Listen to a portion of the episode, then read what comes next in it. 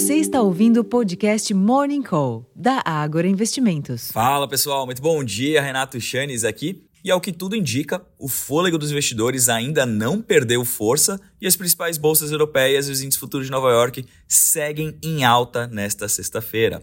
Após o rally da semana, em reação a um tom mais dovish do Federal Reserve, os juros do T-Note de 10 anos seguem abaixo de 4%, por exemplo. Além disso, uma bateria de indicadores econômicos divulgados no velho continente e na China sugerem a necessidade de juros mais baixos para voltar a estimular a atividade econômica global, corroborando o clima mais positivo nos mercados. Para além dos mercados acionários, o dólar opera com ganhos contidos frente a outras moedas principais. Os contratos futuros de petróleo estendem os ganhos de pouco mais de 3% de ontem, enquanto que os preços futuros de minério de ferro ficaram estáveis na madrugada, mesmo após a notícia de que o Banco Popular da China injetou um valor recorde de 112 bilhões de dólares por meio de empréstimos de um ano aos bancos. Por aqui, o andamento da pauta do governo no Congresso, a poucos dias do recesso parlamentar, segue no radar e pode limitar os ânimos, apesar de ventos favoráveis vindos do exterior.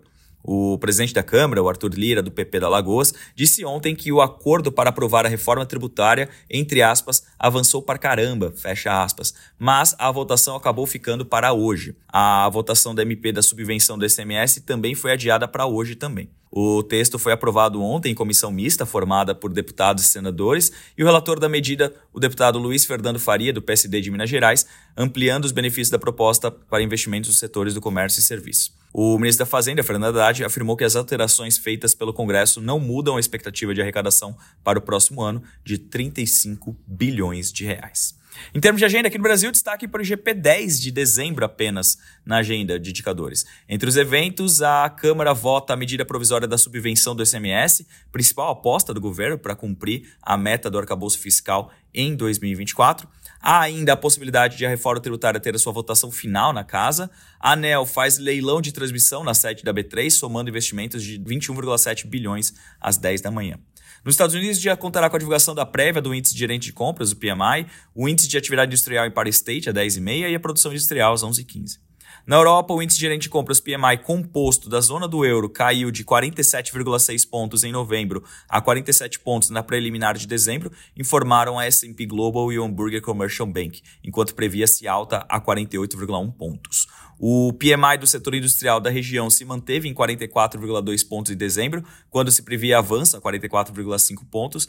Já o PMI de serviços caiu de 48,7 pontos em novembro para 48,1 na prévia de dezembro, quando se esperava alta a 49 pontos. Finalmente, na China, a produção industrial subiu 6,6% em novembro, ante igual mês do ano passado, segundo o escritório de estatísticas do país, conhecido como NBS, resultado que marca uma aceleração após alta de 4,6% em outubro outubro e superando a expectativa de aumento de 5,4%. As vendas no varejo, por sua vez, avançaram 10,1% na comparação anual de novembro, também ganhando força em relação a outubro, quando a alta foi de 7,6%. O consenso, porém, era de acréscimo de 12,5%.